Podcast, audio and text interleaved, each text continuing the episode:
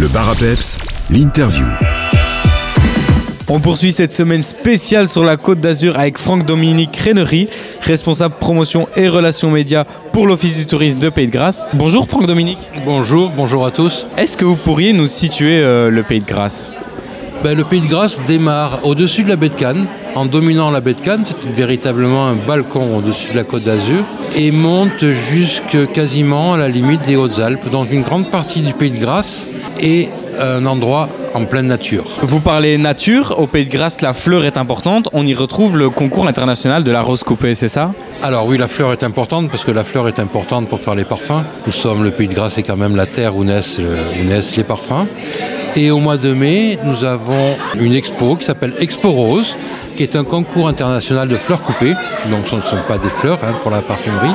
Par contre, ce sont des fleurs qui ont été créées spécialement par des obtenteurs et qui sont euh, présentées dans un écrin super qui est la Villa Fragonard à Grasse. On peut aussi retrouver la fête du jasmin au Pays de Grasse. Exactement. Alors là, on est au mois d'août. Et au mois d'août, on fête le jasmin. En fait, vous l'avez compris avec Expo Rose, c'est au mois de mai, puisque c'est l'époque de la rose. Et la fête du jasmin est au mois d'août, puisque c'est là que commence à fleurir le jasmin et on va le récolter pour la parfumerie. La fête du jasmin se passe en pleine ville. C'est, hum, j'allais dire un carnaval, c'est pas tout à fait un carnaval, c'est-à-dire qu'il y a des chars qui défilent, couverts de fleurs, il y a des batailles de fleurs. Et surtout, vous risquez en venant de sentir le jasmin pendant longtemps, puisque les pompiers vont vous asperger avec de l'eau de jasmin. Vous nous parliez il y a quelques instants de parfumerie, on peut visiter des parfumeries au Pays de Grasse. Alors dans Grasse, vous avez des parfumeries touristiques qui se nomment Fragonard, Gallimard et Molinard, qui sont des parfumeries que vous pouvez visiter, vous découvrez les procédés de fabrication, vous découvrez aussi leur production de parfums. Et dans ces trois parfumeries, par contre, il y a un petit plus, c'est que si vous le souhaitez, vous pouvez créer votre propre parfum. Vous parliez aussi en début d'interview de nature. On retrouve beaucoup de paysages euh, de nature donc euh, au Pays de Grasse. Il y a aussi donc j'imagine beaucoup de balades. Il y a des balades, bien sûr, des balades à faire dans, tout le haut pays, ce qu'on appelle nous le haut pays.